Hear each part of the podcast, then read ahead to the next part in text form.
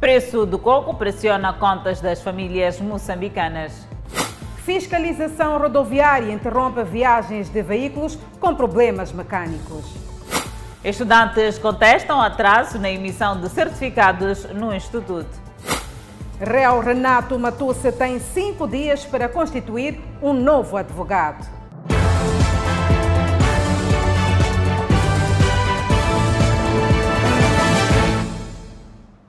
Boa noite, estamos em direto e em simultâneo com a Rádio Miramar e com as plataformas digitais. Estudantes graduados e finalistas do curso de farmácia manifestam-se de frente à instituição de ensino. O grupo exige cadernetas profissionais supostamente não reconhecidos no mercado. O dia foi de ânimos acesos nesta instituição de ensino técnico profissional. Estudantes empenhando dísticos e apitos manifestaram-se exigindo uma explicação contra a alegada falta de reconhecimento da instituição no mercado. De lá de 2018 até cá, nós não estamos a conseguir emitir uh, cadernetas na direção de farmácias, porque eles dizem que não reconhecem a instituição. Os certificados que a instituição nos, nos deu dizem que são inválidos. São cerca de 200 estudantes, entre finalistas e graduados, do curso médio de farmácia, que estão na incerteza quanto ao futuro. Estão preocupados porque, até o momento, os seus certificados não são reconhecidos fora da instituição. Estudantes, na sua maioria, do curso médio de farmácia, alguns já formados, mas sem integração no mercado de emprego. Não é justo. Eu estou aqui há cinco anos a tentar lutar pelo meu direito. Hã? Cinco anos a fazer um, um ensino técnico de farmácia. É saúde, algo muito perigoso. Estamos aí a dar medicamentos e se calhar estamos a dar para estar no lugar da amoxicilina. Não pode ser assim. E as reivindicações não param. Norma, um curso deve ter teoria e prática, mas nem prática não temos. Eles mentiram numa de tem tem laboratório, nem laboratório não tem. Alugaram salas lá na UP, na CEPED. Não tem laboratório. Alugaram outras salas na Baixa. Não tem laboratório. Agora que estamos a voltar para aqui, não tem nada. Só sabem cobrar taxas. Avançam ainda a ter tentado obter esclarecimento junto à instituição, mas sem sucesso. Mas de lá para cá, nós estamos a tentar uh, as clínicas e tudo mais, e nós somos aceitos porque a, a, o certificado não é válido. Então, nós estamos a pedir ajuda para quem de direito resolver essa situação, porque a instituição não está preocupada. Tentamos contactar a instituição que se mostrou indisponível para reagir à nossa reportagem. E os principais mercados da capital moçambicana registram escassez de coco, um dos produtos essenciais para confeccionar alimentos. Os vendedores já agravaram o preço e dizem estar a acumular prejuízos. O Instituto Nacional de Estatística indica que o custo de vida agravou 2,18% em janeiro último, comparativamente ao mês anterior. Muito contribuiu para esta subida de preços as divisões de alimentação e bebidas não alcoólicas e de transportes, que contribuíram no total da variação mensal com cerca de 1,21 e 0,51 pontos percentuais positivos, respectivamente. E segundo o Instituto Nacional de Estatística, no seu índice de preço no consumidor referente ao mês de janeiro, o preço do coco foi um dos produtos que sofreu agravamento no período de análise.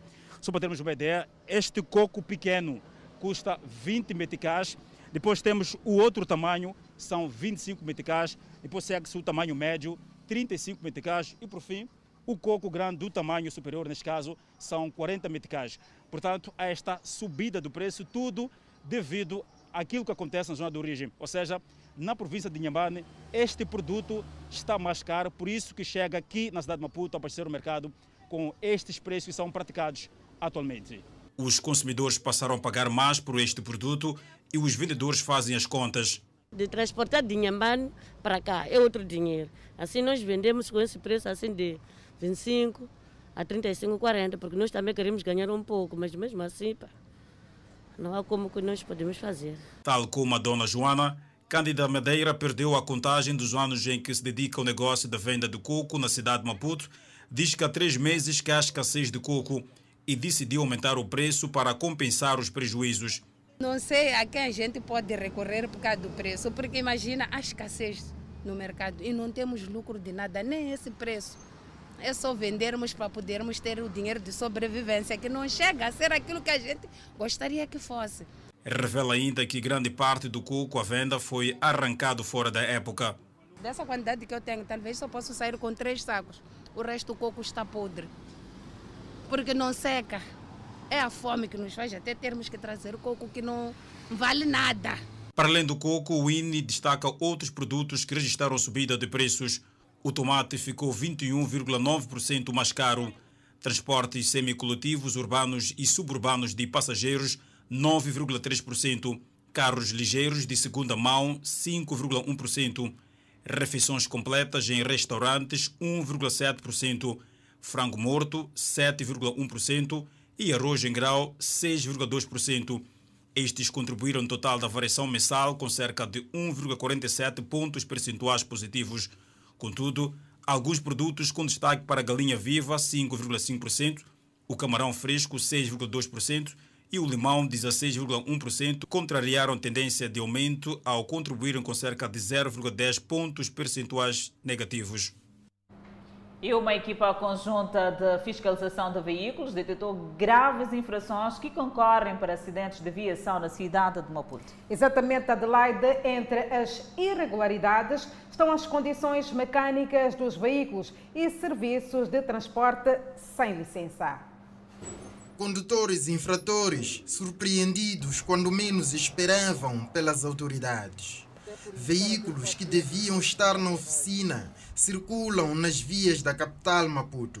Um vidro partido e, eventualmente, está aqui com o, a própria ficha de for, fora do prazo. Nas condições normais, esta viatura não devia estar, como pode estar a ver, o próprio sistema de iluminação não está em condições. São desses casos em que, infelizmente, é, ocorre nas nossas rodovias. O pneumático virou um problema tradicional.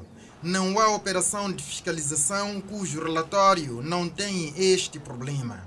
O que, é que está a acontecer aqui, Luiz? Golpe, golpe, golpe. O pneu tem golpes. O pneu tem?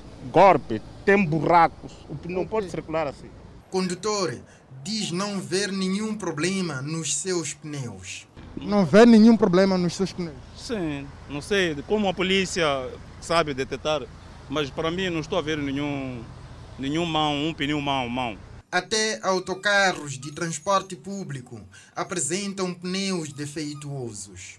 Sendo este transporte de passageiros, e estamos a ver cá o, o, o, o pneumático, ele não reúne condições para se pôr a via pública e fazer o trabalho que está a fazer.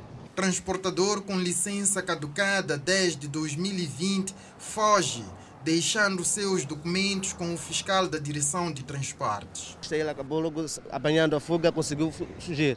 Então fugiu, deixou documentos? Deixou documentos. Estão aqui. A licença caducada, o próprio livrete, mesmo também teve a situação da carta dele que está suspensa, que ele também estava com uma carta já suspensa, então são assuntos que ainda vamos averiguar. As condições mecânicas dos veículos são das infrações mais preocupantes no que a polícia detectou. Em menos de meia hora do desencadeamento da campanha, foram detectadas inúmeras infrações que concorrem para a sinistralidade rodoviária e atentam a viagens seguras dos passageiros para o caso dos transportadores. Está na situação das cartas com problema da multa e essas cartas são obviamente apreendidas logo a priori. Já temos três livretes em virtude das respectivas viaturas não estarem em condições técnicas para se fazer eh, na via pública. Fiscalização marcada por discussões e sensibilizações entre autoridades e condutores. Achas que é correto? Não, não cheguei a não, O senhor não pode fazer isso? Não. Temos um local ali, ali próximo a uma paragem e tu viste muito não, bem. Tem a aglomeração das pessoas. Da pessoa que atravessou. Ah, mas nós estamos a presenciar que o senhor corre até dar sinalização das luzes. Significa que as pessoas têm que sair a todo custo para poder andar. Operação marcada por multas passadas aos infratores graves e sensibilização para casos toleráveis. A Polícia de Trânsito a efetuar os trabalhos de fiscalização rodoviária. Obras de construção do galpão do mercado do Zimpeto ainda sem data de entrega.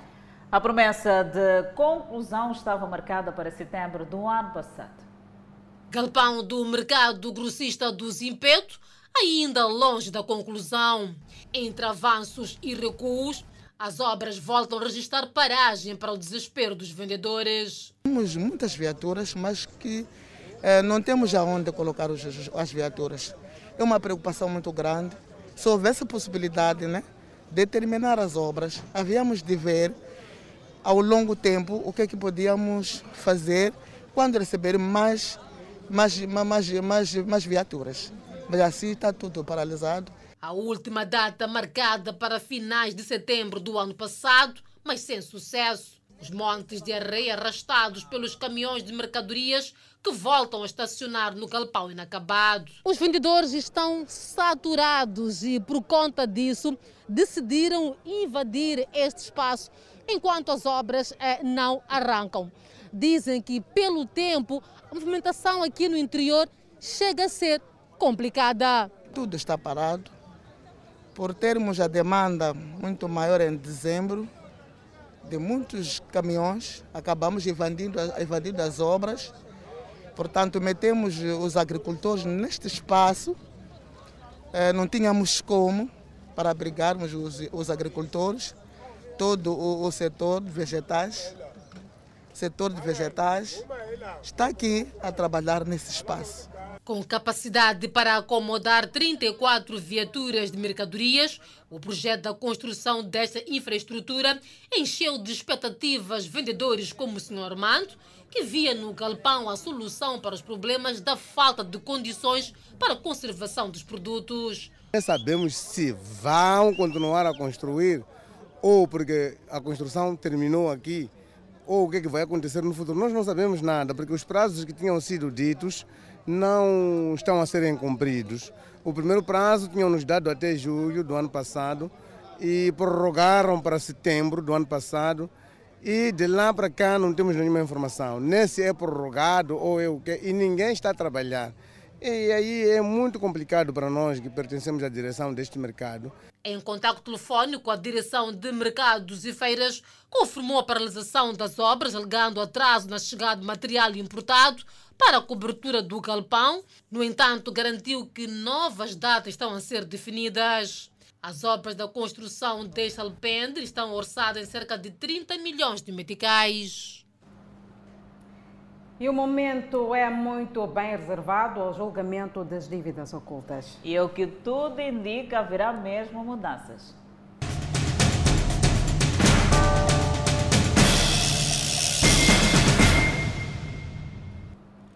O réu Manuel Renato Matus tem cinco dias para constituir um novo advogado. Esta decisão surge por conta do afastamento dos advogados Jaime Sunda e Salvador Camate pelo juiz da causa Efigênio Batista na semana passada. O Tribunal Judicial da cidade de Maputo, através da sexta secção, recomenda ao réu Renato Matusse para que constitua novo advogado, na sequência do afastamento e instauração de um processo dos advogados Jaime Sunda e Salvador Camate. Jaime Sunda e Salvador Camate foram constituídos mandatários do réu Manuel Renato Matusse pela transferência de poderes de Teodoro Watt, que deixou de ser o procurador do réu Renato Matusse. Jaime Sunda e Salvador Camate foram afastados da tenda de julgamento das dívidas ocultas na última sexta-feira pelo juiz Efigênio Batista, depois de uma alegada falta de respeito ao tribunal. O julgamento das dívidas ocultas retoma esta quinta-feira, com mais declarantes a serem ouvidos.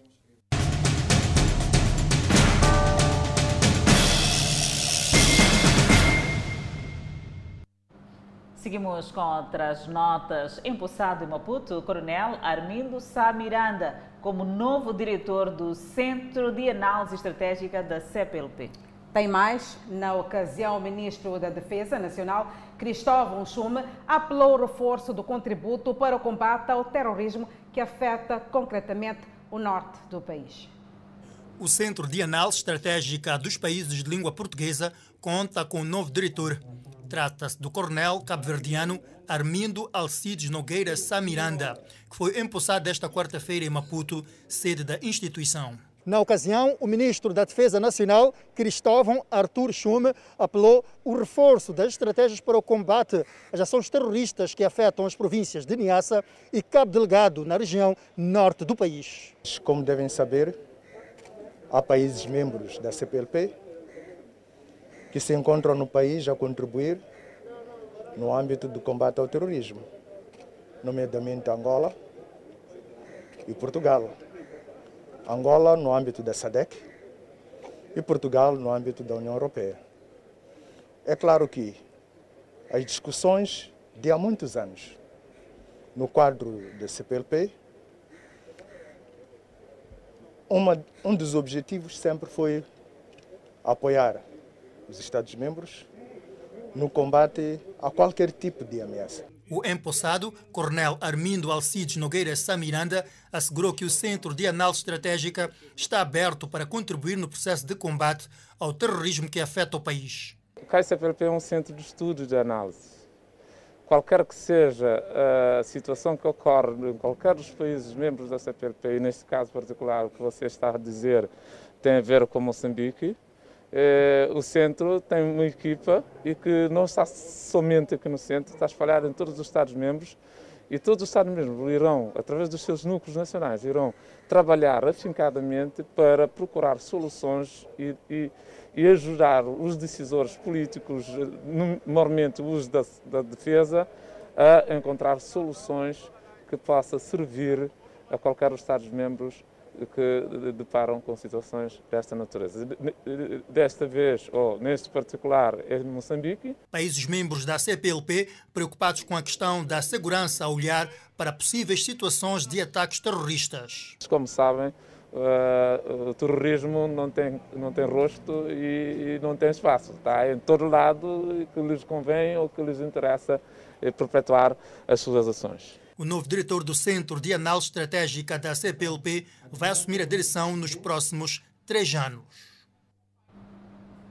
Malfeitores que arrancam telemóveis, bolsas e outros pertences entre as avenidas Carlo Max e Eduardo Mondlane continuam a se refugiar no chamado cemitério da Arunil.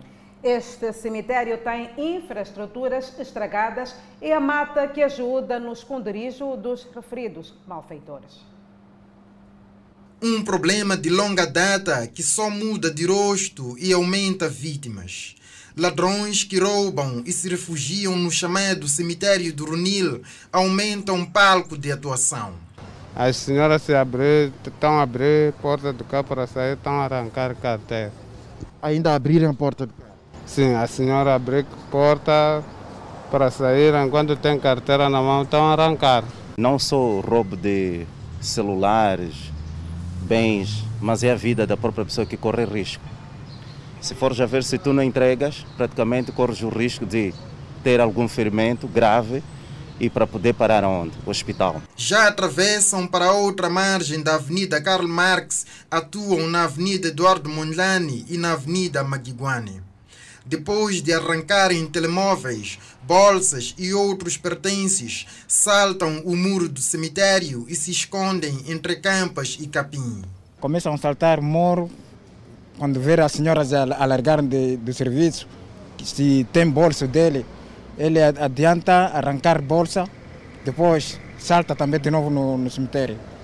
Lá vão se esconder? Ali vão, vão esconder ali quando os polidores de carros e outros que desenvolvem atividades nas proximidades tentam travar essas ações, são ameaçados. Nós, como somos segurança, aqui tentar perseguir, depois lançam pedra para nós. Criminosos que fazem de jazigos seus abrigos. Esta é a responsabilidade, seria a responsabilidade do município.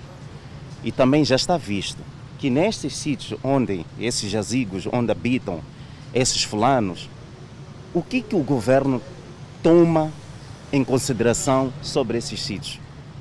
Como é que eles penetram naquele sítio? E o que, que lá vão ficar?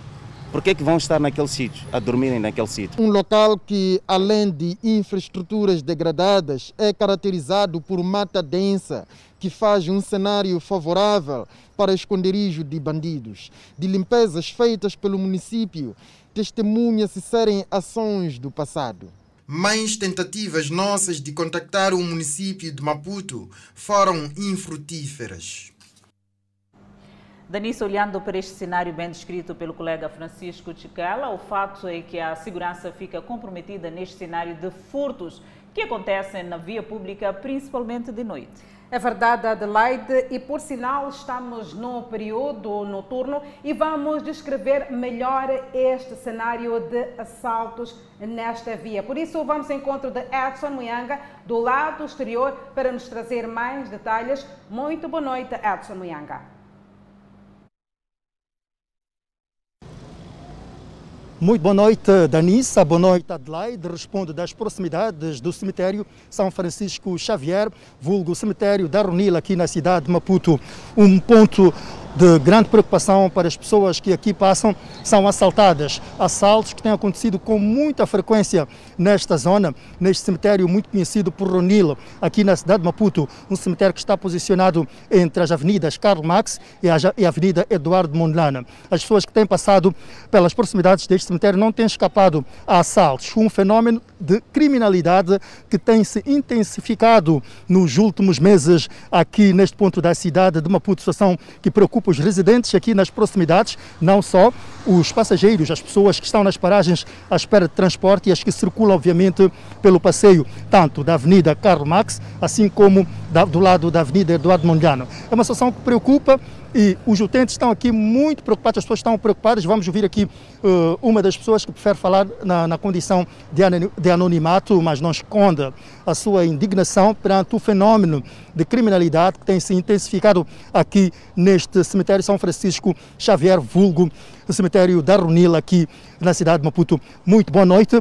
Esta situação de assaltos tem se intensificado muito nos últimos tempos. O que tem visto? Com muita frequência, constantemente. Nós estamos preocupados realmente porque há, evidentemente, assaltos de indivíduos que vivem em redor, aliás, dentro do cemitério. A polícia tem, já tem essa informação, mas muitas das vezes não tem conseguido repelir eh, esses marginais se porventura tiverem ocasião de entrar dentro do próprio cemitério, terão a oportunidade de verificar e logo o que está a acontecer. É uma situação gra grave e grande preocupação para todos os, os utentes da zona, assim como as pessoas que passam ao redor do, do próprio cemitério. Há uma reclamação, reclamação das pessoas de que o fenômeno tem aumentado tem aumentado? Tem aumentado, aumentado, com muita frequência até, porque todo, toda a gente que passa. Imagina só que há bancos aqui, mas já praticamente já ninguém senta aqui. É, dificilmente, pronto, as, as condições não são, são, são das melhores. É uma preocupação enorme. É muito arriscado passar pelo passeio, tanto pelo lado do lado do, da Karl Marx evidentemente, é muito, muito, muito, muito preocupado. Toda a gente realmente reclama isso. Tantos assaltos têm havido aqui, principalmente os telefones telefones, as pessoas, as senhoras principalmente, aquelas pessoas que dificilmente se defendem, então são vítimas desses bandidos.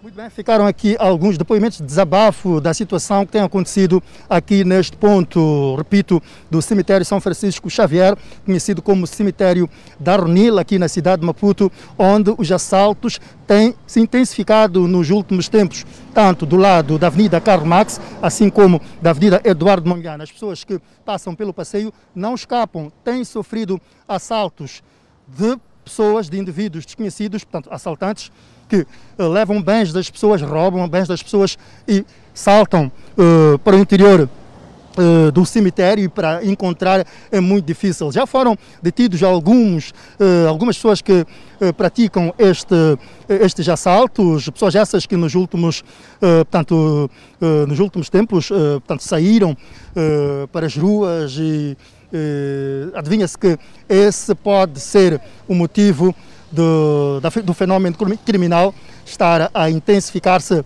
aqui neste ponto da cidade de Maputo. Portanto, Danícia Adelaide, esta é a situação que oferece trazer uh, a partir desta zona da cidade de Maputo, entre a Avenida Eduardo Mondlane e Karl Marx, onde o assalto, os assaltos, melhor dizendo, têm predominado neste cemitério da Runil. Já agora você que vai passar por aí, mais atenção e pede-se de facto a intervenção da polícia. Edson Muyanga, muitíssimo obrigada pela pronta intervenção aqui para o Fala Moçambique. O presidente da República celebra hoje mais um ano de vida. E cidadãos felicitam o presidente da República, Filipe Nyusi, e o encorajam a ser rígido nas medidas em prol do crescimento do país. O presidente da República de Moçambique, Felipe Jacinto Nyusi, completa nesta quarta-feira 63 anos, uma idade que traz muitos desafios. E na cidade de Maputo, cidadãos felicitam o presidente da República pelo seu aniversário. Entretanto, afirmam que nesta governação ainda há muitos desafios por se ultrapassar, principalmente em tempos de pandemia de Covid-19.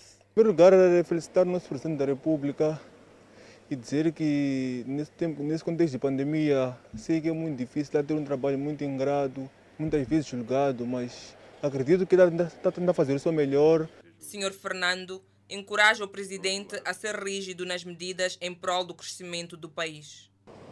Que tenha boa saúde, mais anos de vida, governe bem o país. E as catástrofes naturais continuam no rol dos desafios.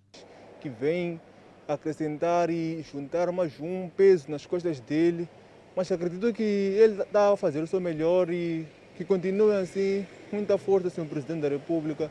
E o secretário-geral da Frelimo, ao felicitar o Presidente da República, reiterou o fato do Presidente ter sido distinguido como campeão de gestão de desastres naturais pela União Europeia.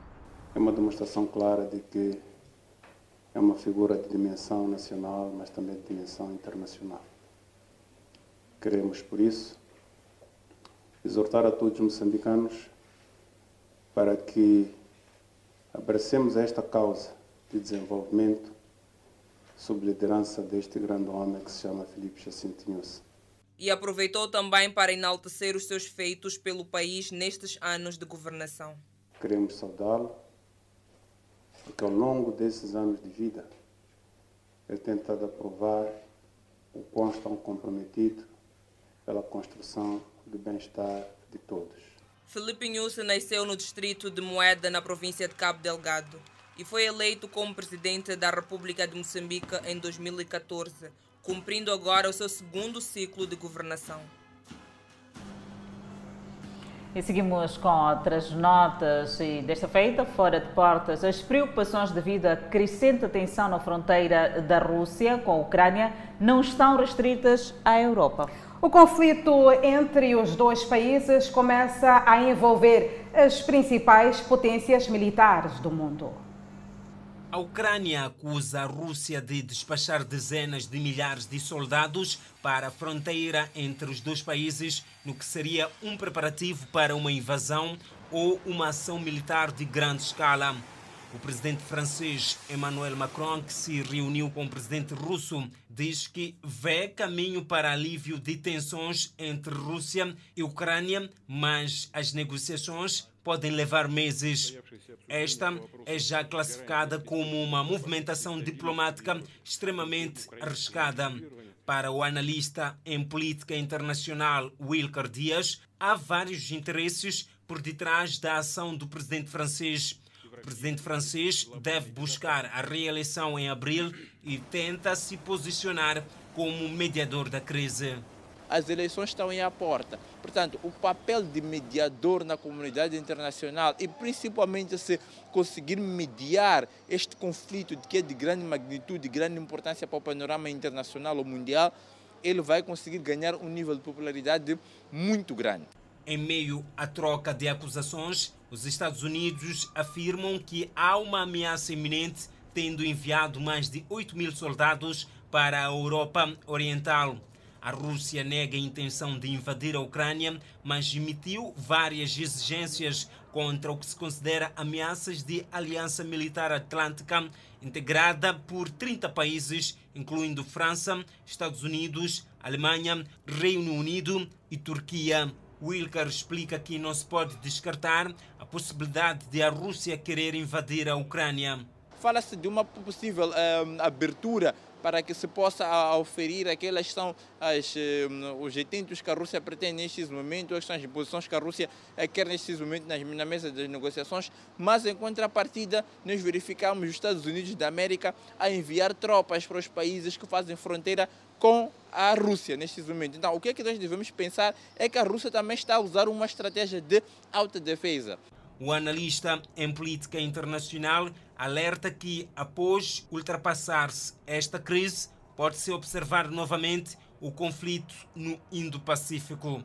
Depois de, de, terminar este conflito ou conseguir-se apaziguar essa tensão, poderemos voltar para aquela que é a região Indo-Pacífica, que é uma das regiões de maior tensão também nos últimos tempos. Embora tenha baixado, porque as baterias estão todas viradas nesse momento para a Ucrânia, acredito eu que os próximos cenários poderão dar para a região Indo-Pacífica. As raízes do conflito entre a Rússia e a Ucrânia estão na crise política que se instalou na Ucrânia no ano de 2014 e na anexação da Crimeia pela Rússia nesse mesmo período. A Rússia estacionou mais de 130 mil soldados na fronteira com a Ucrânia, além de equipamentos pesados e suprimentos, o que suscita receios de uma invasão iminente.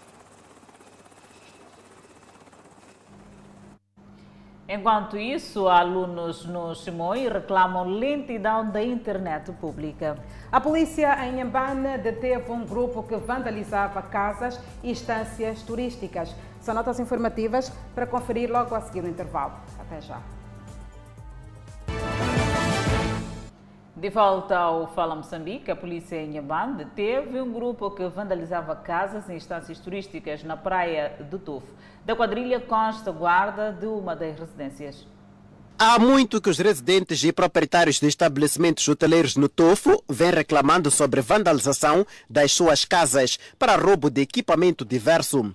O que não sabiam é que os verdadeiros protagonistas destes crimes são respectivos guardas. Estas bombas de captação de água, fogão, cadeiras e cabos elétricos foram roubados em várias residências. Ação dirigida por estes jovens, por sinal, guardas de algumas das residências. Não, outros sítios é, eu já não sei. Eu que sei é da minha empresa. Da minha empresa eu sei. Eu tirei as coisas da minha empresa, dei a eles outras coisas. E outras coisas eles entraram e evadiram. Opa, a noção eu não tinha, tinha, mas como isso é uma coisa que ele tirava das mãos dele, eu pensava que era coisa que são dele, é legal, é coisa dele, é legal. Desde que vocês que agitaram ele? Ninguém agitou a ele, ninguém agitou a ele. Ele que até agitou a nós. Este homem, retido na terceira esquadra, é um dos compradores de bens roubados. São dois rolos, eu apresentei. Sim. Simplesmente dois rolos de fio. Fio de instalação. Quanto dinheiro pagou? Não percebi? Quanto dinheiro pagou? Foram 3 mil não tem nenhum vínculo com nenhum comércio, são jovens que são daqui da zona, as pessoas conhecem, mas porque tem um produto que é aliciante pelo preço, acabam comprando e isso pode lhes perigar e serem, portanto, envolvidos neste, nestes casos destes furtos. As autoridades policiais aqui no Tofo dizem que ter recebido 13 queixas contra desconhecidos relacionados com furtos e roubos em residências e instâncias turísticas esta quadrilha poderá ser a mesma que já vinha perpetrando, portanto, esses roubos. Roubo? É a primeira vez no meu quarteirão. Eu sou de muito tempo ali, nunca estou a ver esses, esses roubos. Já estou a começar mesmo a ter esses roubos esse, esse, esse mês, a partir de dezembro para agora. Porque a gente, como a gente trabalhava aí, a gente ia na, em casa no final de semana, a gente ficava aí, trabalhava em casa e ia no final de semana. Então é nesse sentido que eles ficaram a aproveitar né, nesses dias que a gente não, não, estava aí. Os cinco jovens detidos residem em Conguiana, um bairro próximo à Praia do Tofu. O Serviço Nacional de Migração está preocupado com o aumento do número de estrangeiros que vivem de forma irregular na província da Zambésia. Dados comparativos indicam que em 2017 a província anualmente chegava a registrar um total de 100 cidadãos estrangeiros sem documentos que comprovavam a sua permanência legal no país. O número veio a subir para cerca de 700 anualmente, espalhados em vários distritos, onde dedicam-se principalmente ao comércio. Quando o cidadão entra no território nacional, tem 30 dias para se apresentar à migração para regularizar a situação dele. E nós colocamos um outro visto no passaporte, que é o seguinte. Colocamos este visto, que é o documento que o cidadão tem que circular com ele no território nacional. Esse visto é válido, é para trabalho. A maior parte dos cidadãos, por exemplo, que foram encontrados indocumentados no país eram de nacionalidade malawiana, sendo que grande maioria tinha como destino a África do Sul. O passaporte acabou data, estava trabalhando com passaporte, mas o passaporte data acabou. Então, deixei o passaporte, estamos em Maputo, porque cada ano nossa família sai para vir levar, é, para entregar passaporte com aquele não tem passaporte. Yeah. O documento que tu não tens é passaporte? Documento não tem, porque passaporte não tem. Então você está a viver ilegalmente aqui em Moçambique? Esse movimento não está legal, porque não tem passaporte. A secretária de Estado na Zambésia apela para que o setor intensifique os trabalhos de fiscalização ao nível dos pontos de acesso à província da Zambésia.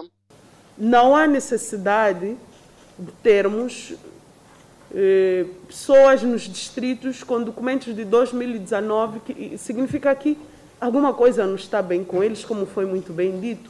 Então, precisamos de encaminhar estes estrangeiros ao Serviço Nacional de Imigração para que sejam aconselhados, para que eles possam fazer a atualização dos seus documentos ou que sejam dados os procedimentos legais para o tratamento que eles merecem dentro daquilo que é lei da migração no nosso país. De acordo com os dados da Direção Provincial de Migração na Zambésia, vivem cerca de 3.683 cidadãos de nacionalidade estrangeira, na sua maioria na cidade de Climane, seguido de Mucuba.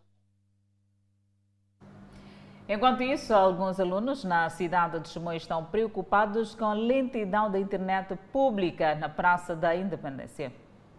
O governo implantou praças digitais para facilitar aos cidadãos, sobretudo os alunos, o acesso à internet mas na cidade de Chimoio alguns destes já falam de dificuldades. A internet desses dias está a oscilar muito, às vezes não está a ajudar em nada. Rita Cândido e a sua colega de carteira são estudantes que frequentam a nona classe na escola secundária Samora Machel. As duas escalaram a Praça da Independência a fim de baixar manuais que dariam suporte aos seus trabalhos, mas sem sucesso. Por aqui estamos para pesquisar trabalho da escola, né? da 11 primeira classe. Agora não está não tá dando certo. Eu não sei se o Wi-Fi está lento, por quê? Mas acho que é lá mesmo. Agora nós aqui estamos a pedir para eles melhorarem, para tentarem nos facilitar, né? Porque o trabalho já não estamos a conseguir fazer por causa disso mesmo. Estes dois alunos também da escola secundária Samora Machel vieram à praça com o mesmo propósito. A internet existia está muito lenta. Tipo, eu saí de lá de casa, vim aqui para fazer uns trabalhos da escola. Só que a internet não está a ajudar, está a ser muito lenta mesmo. Então, até agora ainda não consegui baixar nenhum livro. Então. Para que horas aqui? Eu cheguei aqui às sete, quando, sim. De lá para cá ainda não conseguiu ainda, baixar livro? Ainda não consegui nenhum livro, porque a internet não está a favorecer. É frustrante? Sim. A Praça da Independência é um dos locais onde aparecem muitos jovens para acessar a internet, com maior destaque para alunos. Mas nos dias que correm, por exemplo, neste local ficam mais de 30 pessoas, mas devido à lentidão da internet, o local está às moscas. Bem, aqui vim, sentei, estava à espera do meu tempo ter no job. Assim que chegou a hora, já estava já de saída. Mas, mas antes disso, enquanto esperava, entrei na internet, comecei a ver notícia. Sim. Mas a rede está muito lenta. Muito lenta mesmo, muito lenta. Até não, não está a encorajar. Às vezes quase que desistia. Na província de Manica, as praças digitais estão em três distritos, nomeadamente Manica, Gondola e Chimoio. Ainda sobre o processo de ensino e aprendizagem, Adelaide, o governador de Sofala, tranquiliza os pais encarregados de educação acerca da atitude do diretor da escola 11 de novembro. Lourenço Bulha garante que os alunos não serão puxados as orelhas e deu seu contacto para denúncias. Foi durante o encontro que manteve na escola 11 de novembro com os pais encarregados de educação a volta da inquietação destes sobre as condições da escola e a demora no arranque das aulas. Na ocasião, os pais encarregados de educação voltaram a queixar-se dos maus tratos a que os seus filhos são sujeitos neste estabelecimento do ensino. Criança pequenina, esses aqui, não podem puxar os orelhas. Criança pequenina não pode se bater. Agora, para que, que essa escola bate as crianças? Essa escola empurra as crianças os ouvidos. Por quê? Eu vendo ali, criança é batido. Guarda também tem, tem utilização para bater criança. Diretor não é para ficar na porta ali, não. Diretor é gabinete. A partir de hoje, ele não vai bater ninguém. Meu número de telefone. Quando ele puxar a orelha ou bater alguém, digam-me a mim, eu venho puxar a orelha a ele também tirar daqui. Podemos ficar assim?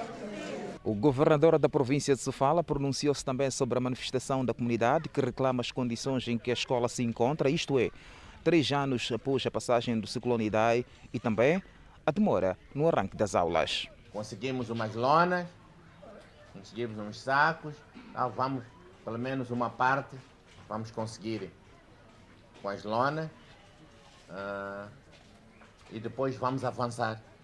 Os pais é que mandam agora. Se acham que devemos parar, vamos parar e iniciar as obras. A nossa guerra, a nossa luta é de ver nossos filhos a estudar. Essa que é a nossa guerra. Ver nossos filhos a estudar. Por quê? Cada vez mais aqui em Moçambique está a piorar marginais. Se nossos filhos ficarem em casa, acaba sendo mais marginais. É por essa razão nós estamos preocupados.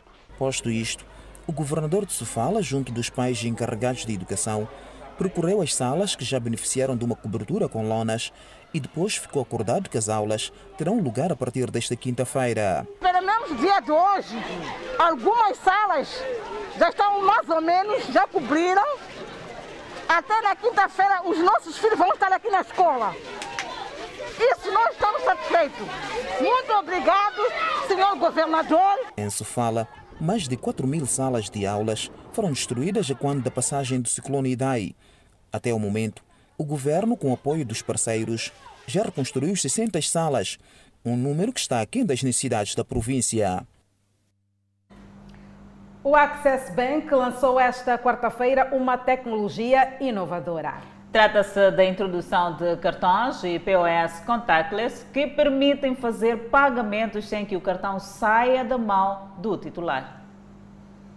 O Access Bank acaba de trazer um produto inovador para Moçambique que confere maior segurança e conforto nas transações do sistema financeiro nacional e ajuda na modernização dos serviços bancários no país.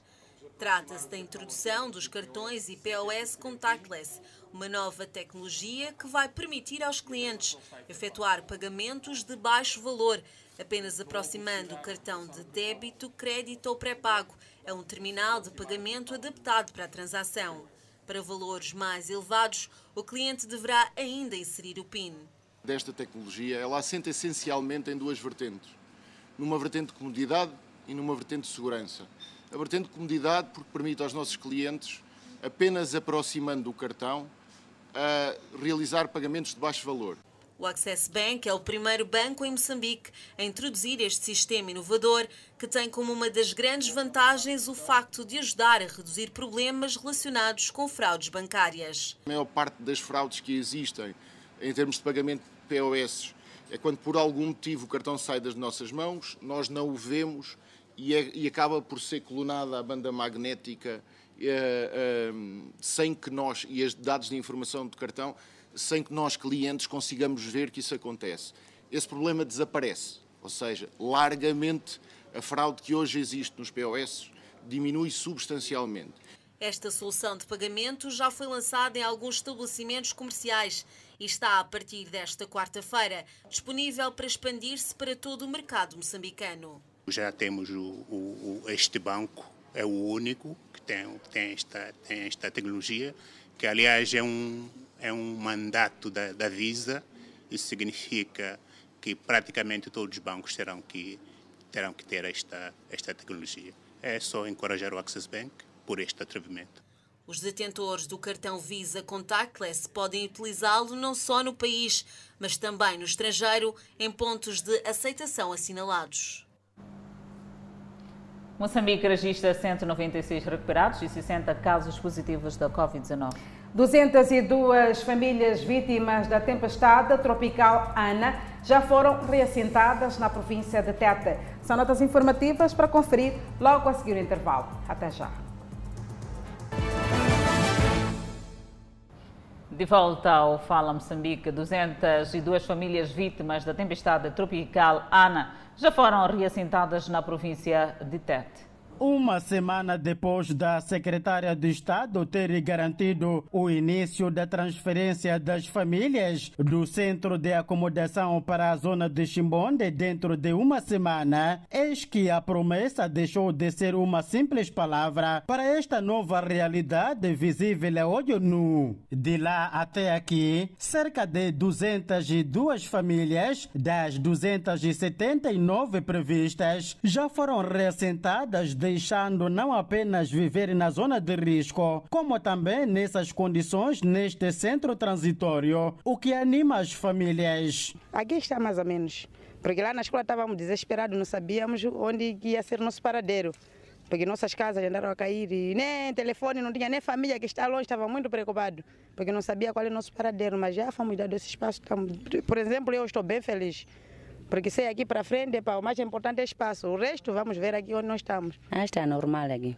Diferente no... de lá. Aqui já tenho meu terreno. A senhora está feliz de estar aqui? Estou feliz, sim. Por que está feliz? Porque lá onde eu vivia, ah, para voltar mais não, não é agora. Também não posso voltar mais lá. A água potável, a alimentação e sanitários está tudo garantido nesta nova zona residencial. Daí que não há razão de queixa para estes reassentados. Há um problema ainda. Não Ai. tem nenhum problema? Não tem nenhum problema. Não tem problema. Temos hospital, por exemplo, já que ainda é novo, né? Ainda não está bem melhor, mas temos hospital, temos posto policial aí e comida também eles fazem. Recebemos comida, apesar de ser tarde, porque o sítio onde tem muita gente é muito difícil. Faz, eles costumam fazer mata bicho, almoço, jantar, está tudo bem. O governo fez a parte que nós precisávamos, fez a parte dele, né? Saímos lá no perigo, onde nós estávamos, nos trouxe até aqui, para podermos vermos continuar com a nossa vida. Para garantir a assistência médica e medicamentosa a essas famílias que foram reassentadas aqui no reassentamento de Chimbonde, tanto como aquelas outras reassentadas em 2019, aqui neste local, o serviço de saúde já está a funcionar em pleno. Aliás, neste ponto, funciona a maternidade que, segundo as autoridades de saúde, a mesma irá funcionar 24 horas. Temos todo o material e temos todo o medicamento, não temos nenhuma falta. Já temos todos os serviços, farmácia, PAV, SEMI, consulta de pré-natal, PF, tudo vai estar aqui maternidade já tem todo o equipamento. O funcionamento será 24 horas. A Miramar soube que já está em curso o levantamento das crianças com idade escolar para que iniciem com os estudos o mais rápido possível. 45.346 pessoas foram vacinadas nas últimas 24 horas no nosso país com a primeira e segunda dose e outras 72.430 receberam a dose de reforço. Danissa com mais detalhes.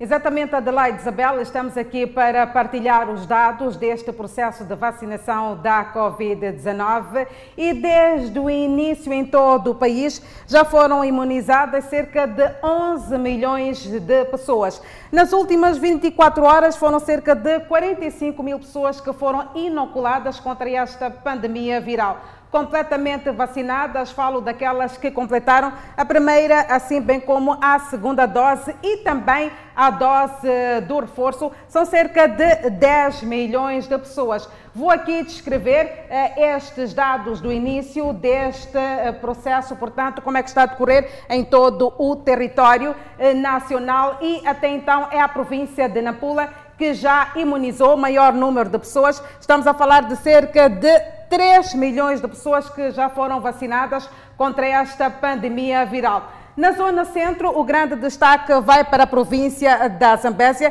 que já imunizou a mais de um milhão de pessoas. Na Zona Sul, portanto, é Maputo, província que desde o início deste processo já vacinou a mais de 800 mil pessoas. Vou aqui também a Adelaide partilhar os dados das últimas 24 horas e a chamada de atenção vai para a zona centro do país, concretamente a província da Zambésia, que conseguiu imunizar a mais de 18 mil pessoas. O grande destaque nestas 24 horas para, portanto, a zona norte do país vai para a província de Cabo Delgado, que imunizou a cerca de 4,6 mil pessoas no destaque também vai para a zona sul do país. Temos aqui, portanto, a Maputo, eh, província, que conseguiu imunizar a mais de 4 mil pessoas. Portanto, os dados deste processo de vacinação, você que está a acompanhar aqui o Fala Moçambique, poderá acompanhar no Facebook da televisão Miramar. Agora, Adelaide, nós queremos saber o ponto de situação da Covid-19 em todo o território nacional. Agora é contigo. Vamos atualizar as tabelas. Moçambique registrou mais 196 recuperados, elevando o cumulativo para 217.675 e o país tem 31 internados. Moçambique testou nas últimas 24 horas 2.347 amostras, das quais 60 revelaram-se positivas destas 55 de nacionalidade moçambicana e 5 estrangeiras. O país tem um cumulativo de 224.494 casos positivos, sendo 224.125 de transmissão local e 369 importados. Moçambique notificou um óbito, elevando o cumulativo para 2.186 vítimas mortais. Moçambique tem 4.629 casos ativos da pandemia viral e continuamos a trazer a informação nacional. Exatamente, Adelaide, continuamos a falar de saúde. A província de Nampula começa a registrar casos de diarreias e o setor da saúde intensifica a distribuição de medicamentos nas unidades sanitárias. Já há casos de diarreias em alguns distritos de Nampula. O governador de Nampula, Manuel Rodrigues, preferiu visitar o depósito provincial de medicamentos para aferir o nível de prontidão da província para dar resposta não só aos casos de diarreias que a província de Nampula tem vindo a registrar, mas também outras ocorrências. A médica-chefe provincial garantiu a existência de estoque suficiente de fármacos para dar resposta às eventuais ocorrências, sobretudo nesta época chuvosa. Temos uh, medicamentos essenciais, temos os antibióticos, estivemos um período de, de mais ou menos um mês sem paracetamol, mas em compensação tínhamos o ibuprofeno que podíamos suprir eh, esta falta do paracetamol.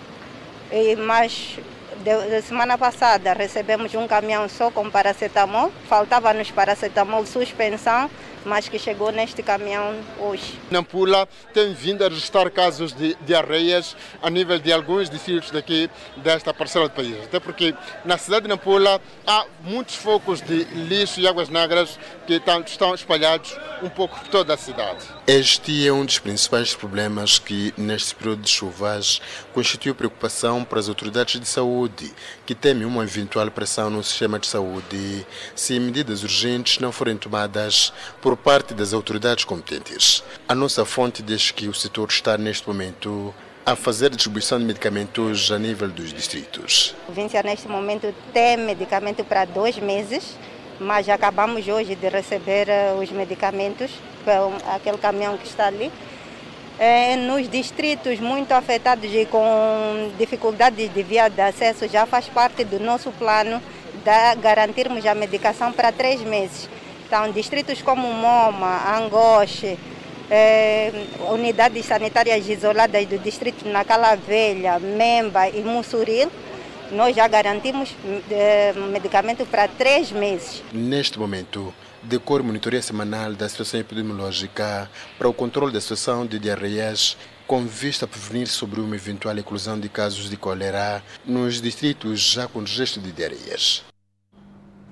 Juristas em Nampula apelam ao diálogo nas famílias. Idoso indignado com a idilidade de Climane. Saiba porquê logo a seguir o intervalo. Nós voltamos dentro de instantes. É o Fala Moçambique que está de volta. Idoso indignado com a idilidade de Climane que exige a sua retirada de um local que explora há mais de 15 anos. Este é o espaço que há 15 anos mostrava-se abandonado no centro da cidade de Climane após a idilidade ter cedido para a prática da atividade comercial, virou um ponto de referência como ostenta até então. Segundo o proprietário do imóvel, o município está nos últimos anos a efetuar notificações para que este abandone o local sem qualquer compensação, fato que considera de injusto. Pois já não era, da segunda vez que cá vieram, já não era Banco Mundial, era o Banco de Moçambique. Eu disse as condições são as mesmas. Primeiro tem de vir ter comigo porque eu não, eu não, não faço questão para sair. A questão é que eu já aqui estou desde 1905, desde 2005, e já são, já são os anos onde, onde, onde eu acabei por ficar doente, acabei por sair daqui doente com, para, para o hospital de Maputo, lá fiquei um mês e, e a doença até hoje não cura. De maneira que não estou em condições, estou em condições de ceder isso, porque o terreno é vosso, mas o edifício é meu. Tina Pires, esposa do cidadão em causa, afirma que no local já foram investidos avultadas somas de dinheiro de empréstimo ao banco como forma de garantir a reforma. Estamos a ver tudo isso que eles estão a fazer é a forma de nos tirar daqui. se não conseguir pagar esse sete, vamos ficar aqui? Não vamos ficar. Nós estamos abarados, não sabemos onde vamos recorrer, porque ele uma vez foi ao governador, mas foi só para conversar com ele, disse nada. Você vai ficar aí. Tem documento que disse você fica aí. Você vai ficar aí. Os documentos que a nossa equipe de reportagem teve acesso indicam que após a construção do imóvel e todos os bens implantados pelo cidadão, cinco anos após o mesmo explorar, passaria a edilidade mediante a assinatura de memorando, o que foi feito durante os três mandatos pelos edis, sendo o primeiro Pio Matos, segundo consta na documentação. Contactado o Conselho Autárquico da cidade de Climane, esta diz que vai se pronunciar oportunamente sobre a questão. No entanto, decorrem negociações internas com o proprietário do quiosque de forma que cheguem a um meio termo. A Miramar ficou a saber, no entanto, que a disputa do espaço pela autarquia tem em vista a construção de uma praça do Metical no local em detrimento do quiosque. E o Ministério Público em Nampula registrou este ano mais de 800 casos de divórcio que terminaram em tribunal por conta da falta de diálogo. De 40 anos de idade, esta mulher residente a algures do bairro de Napina, cidade de Nampula, é exemplo de várias relações que depois de chegarem ao fim, os cônjuges envolvem-se em atos de violência por falta de diálogo abandonou seu primeiro casamento para entrar num relacionamento que durou oito anos, mas foi marcado por atos de violência.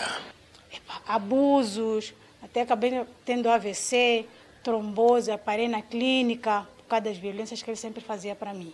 Mesmo sem residência própria, a nossa entrevistada diz ter conseguido durante os oito anos vários bens na sua nova relação.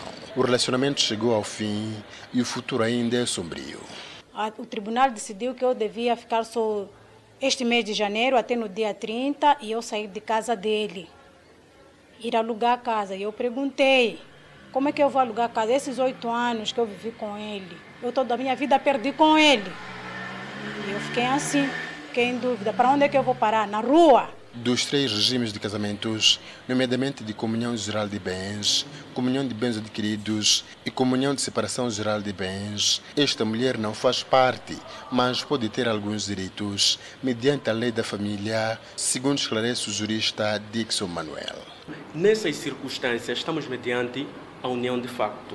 E, a lei da família já é bem clara. No seu número 2 do artigo 208 da Lei da Família, que diz que nos casos de união de facto, usamos o regime de bens adquiridos. Então, no entanto, se eu já tenho a minha residência, nesse caso a minha habitação, e levo uma mulher, que nesse caso é a minha parceira, para viver comigo, não, no caso de separação, e não sou obrigado a dar uma habitação a ela. Isto por quê?